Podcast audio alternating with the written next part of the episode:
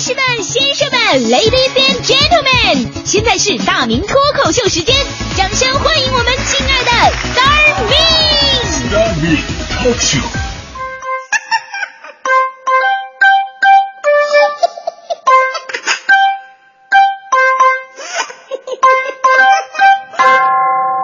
欢迎各位来到今天的大明脱口秀，我是大明啊。呃，有的朋友啊看过我的照片，在我的这个大明的微博的微博地址，微博是围在脖子上的微博，大明的微博嘛。他看我照片之后啊，都说我这个人长得非常的年轻，今年三十来岁，但一看这张脸，就是也就二十多岁。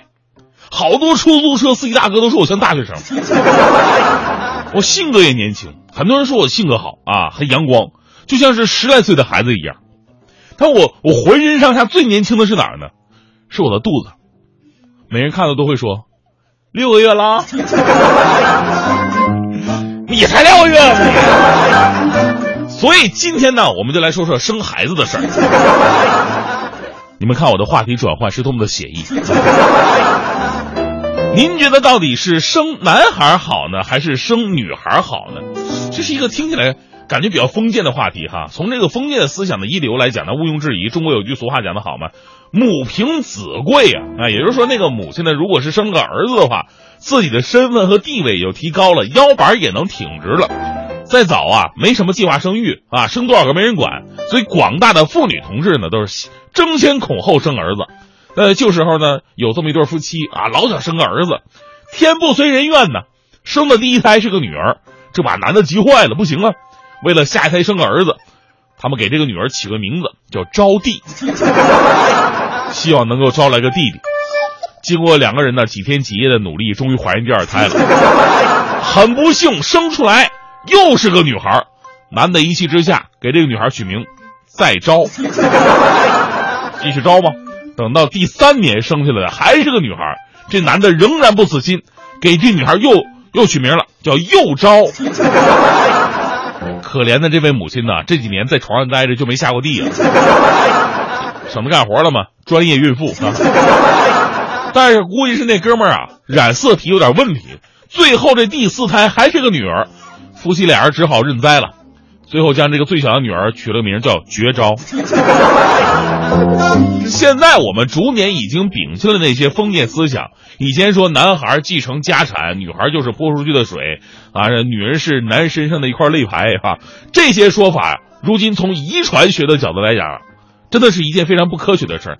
无论是男是女，其实啊都是自己的传人。那说实话呀，由于性格、社会角色、责任种种不同。生男生女，从客观的角度来讲，那还真的不一样，啊，你像有人说说生儿子是建设银行啊，生儿子父母呢，生完儿子之后必须结束自己原来神仙一样的生活，开始省吃俭用攒钱买房，以免儿子以后因为没房娶不到媳妇儿，而女儿呢是招商银行，顾名思义，养大就等着招商吧，所以据说很多父母生完女儿第一个想法是，我买辆什么车呢？我。所以啊，我们在男女平等的基础之上来跟家跟大家伙探讨这个问题。我们先来看一组调查数据，看看大家伙最真实的想法是什么。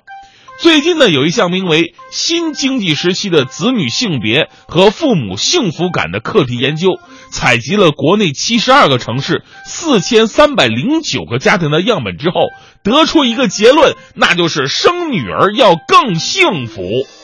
这无疑啊，给有重男轻女传统的中国再次颠覆了世界观。这个研究报告呢，通过了不同年龄段的对比分析，得出了最后这一结论啊。收音前各位经历过这个儿女成长的，您可以听听对不对哈？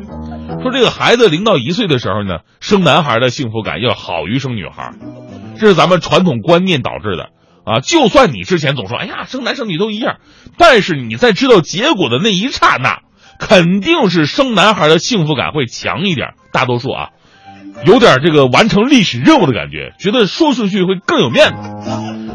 而在小孩一岁到三岁的时候呢，形势发生逆转了，生男孩的虚荣心过了气儿之后呢，你就会发现，这个时间段的男孩啊，根本就是个灾难。自从他学会爬行之后，空间无限拓展，也不管危不危险、脏不脏。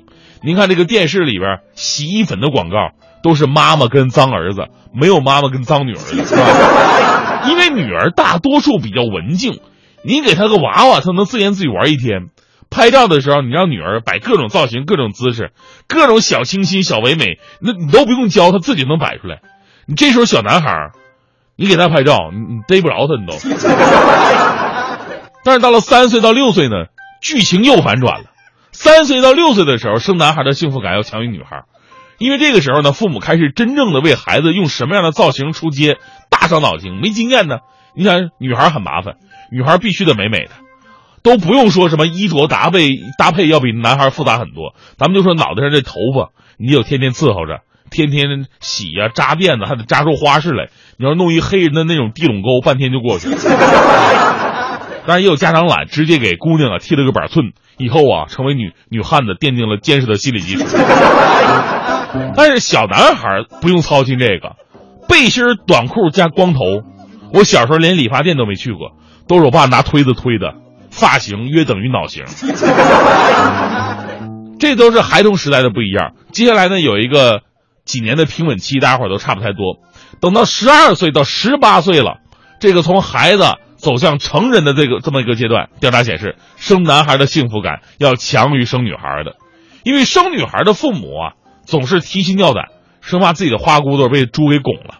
虽然说以后早晚被有有这个被人连盆端走那么一天吧，但是这个时候正是成长期，一失足成千古恨呢。所以你说生女孩的家长，上小学担心禽兽校长。